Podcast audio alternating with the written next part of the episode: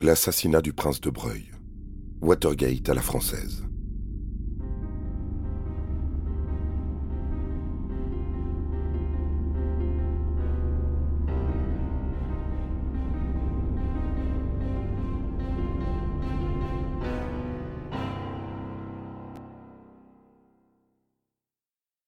Sur le plateau du journal de 20 h vendredi 24 décembre 1976, Didier Leca, pour Antenne 2, prévient ses téléspectateurs. Comme vous, sans doute, j'aurais souhaité n'avoir à vous parler ce soir que d'événements souriants en cette nuit de Noël. Mais l'actualité nous commande même si elle a été tragique, et aujourd'hui, elle a été tragique. Programme chargé, en effet. Il va falloir dire un mot de la guerre civile au Liban, de celle en Irlande du Nord, annoncer que notre pays chute à la quatrième place des exportateurs mondiaux.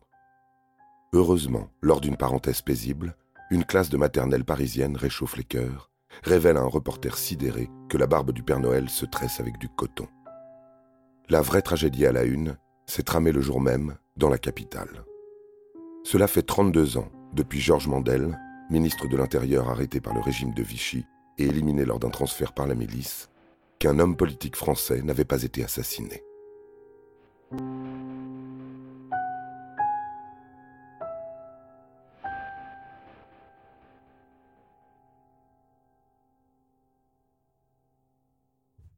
À 9h ce vendredi, le Parisien est déjà parti en famille et en province. Dans la rue des Dardanelles, maigre artère entre deux boulevards massifs du 17e arrondissement, on ne croise pas grand monde. Il y a juste cet homme grisonnant par-dessus qui sort d'un immeuble au numéro 2. Il marche à peine trois mètres et remarque qu'un autre le suit, plus jeune, une vingtaine d'années. Les deux échangent brièvement, le jeune abrège, sort de sa poche un revolver et braque son interlocuteur.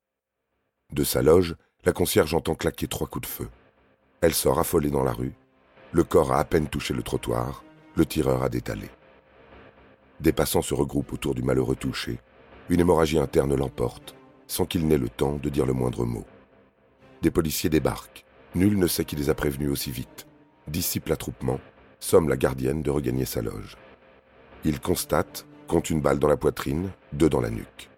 Dans le portefeuille de la victime, une carte grise pointe du doigt la Peugeot 204, garée à une dizaine de mètres. Cocarde sur la lunette arrière, les riverains l'ont aperçu par le passé. Son propriétaire, Jean de Breuil, 55 ans, député de l'heure, fréquentait sans y vivre le quartier et ce matin-là, il y a trouvé la mort.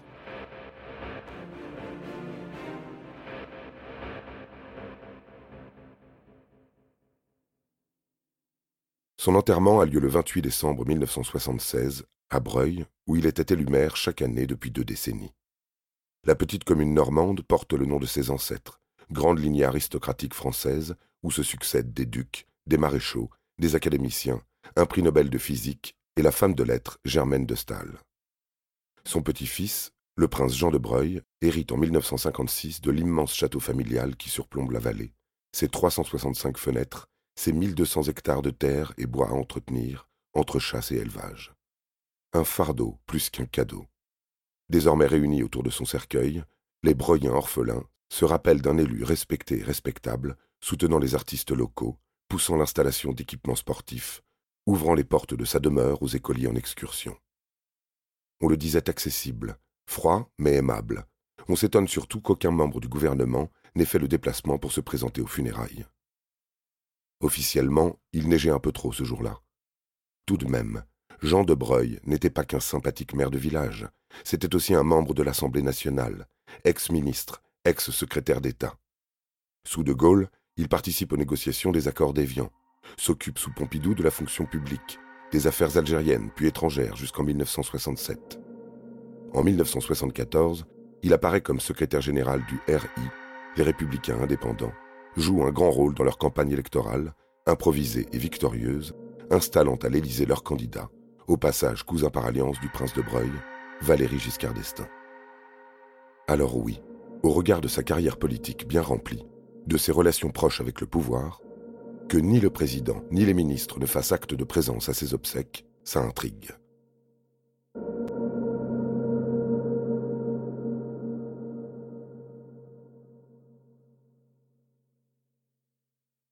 Aux premières heures, l'APJ ne semble pas y voir plus clair. Par où commencer? Par ce coup de téléphone, qui retentit dans les locaux de l'AFP cinq heures seulement après le drame? À l'autre bout du fil, le club Charles Martel, groupuscule terroriste d'extrême droite, s'approprie l'attentat, déclare que De Breuil a été, selon leurs mots, supprimé en tant que co-responsable de l'occupation de notre patrie par la pègre africaine. L'allusion renvoie à son implication dans les pourparlers d'Évian en 1962, aux amitiés du prince avec le FLN, dès lors menacé, inscrit sur la liste noire de l'OAS. Il aurait subi des représailles sorties de nulle part, le matin d'un réveillon de Noël, quatorze ans plus tard. La revendication, trop alambiquée, ne convainc pas les enquêteurs. À la question du règlement de compte politique, il remarque que tout récemment, le prince avait quelque peu retourné sa veste. Le 5 décembre 1976, lors du congrès Porte de Versailles, donnant naissance au RPR, le Rassemblement pour la République mené par Jacques Chirac, De Breuil a affiché son soutien au détriment du RI, déserté avant la bataille entre les deux partis. A-t-on pu lui reprocher son changement de camp? Sans doute s'est-il attiré des inimitiés, mais de là à fomenter un complot dans son dos.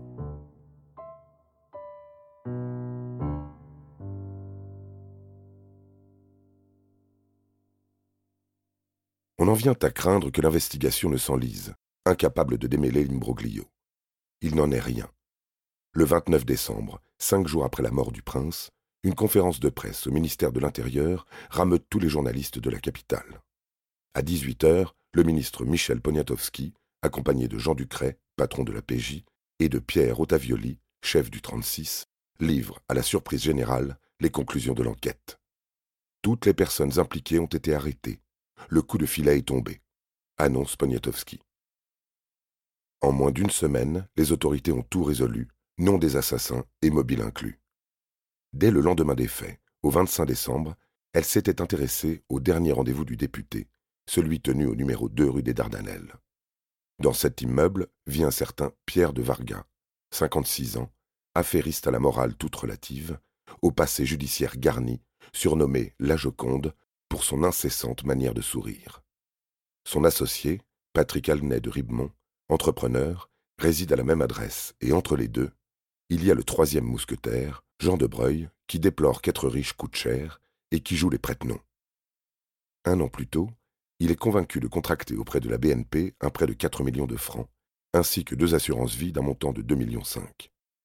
Les fonds rassemblés servent à racheter la rôtisserie de la reine Pédoc, restaurant chic au bord de la faillite dans le 8e arrondissement. Futurs propriétaires de l'établissement, messieurs De Varga et Ribemont s'engagent à rembourser le prince généreux par mensualité avant de se demander s'il n'existerait pas une issue plus radicale, moins onéreuse. Sans broncher, Michel Poniatowski désigne les deux hommes comme instigateurs de l'assassinat. Dans le même sac, il cite Guy Simonet, inspecteur de police improbe, organisateur de l'opération ainsi que Gérard Fraîche, dit Petit Gérard, jeune proxénète sans envergure, l'exécutant qui a pressé la détente. À l'arrivée, pas de sombre complot politique, mais un simple contentieux. Incroyable. Au mépris du secret de l'instruction, de la séparation des pouvoirs, de la présomption d'innocence, Michel Poniatowski prend les devants et donne le fin mot de l'histoire avant même qu'elle ne commence vraiment. Dès le lendemain, la magistrature monte au créneau, Olivier Guichard, ministre de la Justice, déclare Affirmer la culpabilité de quelqu'un ou le mettre en accusation, c'est le rôle d'un juge, pas le rôle d'un ministre. Pascal, fille de Pierre de Varga, précise qu'il suffit de relire les contrats au sujet de la rôtisserie pour désamorcer le mobile. La dette survivrait en cas de décès.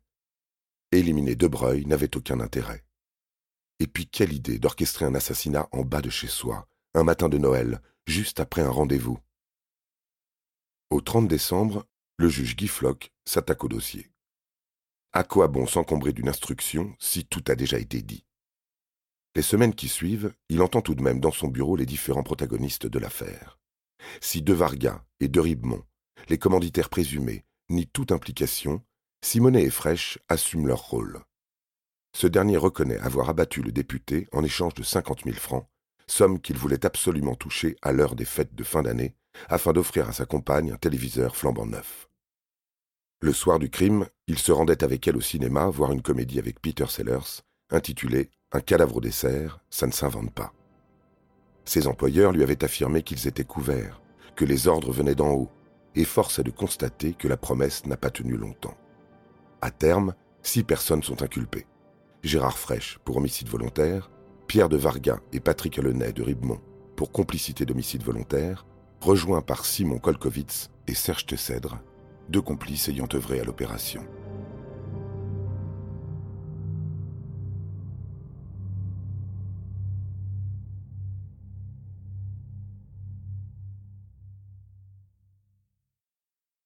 Au fil du temps, le mobile dégagé, relatif à un crime crapuleux, ne cesse de s'étioler.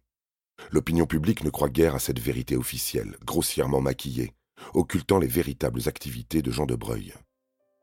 Dès l'annonce de son assassinat, nombre de rédactions avaient éclairé sa situation critique, ses nombreuses dettes, 2 500 000 francs au fisc, 7 millions à la Banque européenne, 1 500 000 à divers créanciers.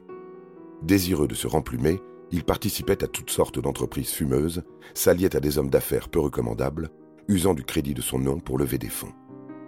Il était en quelque sorte leur jouet, espérait toucher une grasse commission, mais se retrouvait systématiquement entraîné dans de dangereuses combines. Ne faudrait-il pas creuser dans cette direction, y voir les signes avant-coureurs de sa chute, réaliser que De Breuil était devenu indésirable? Eh bien non. La justice a mis ses œillères, martèle que l'affaire relève du droit commun et l'instruction se clôt le 21 mars 1980 sans avoir changé de cap.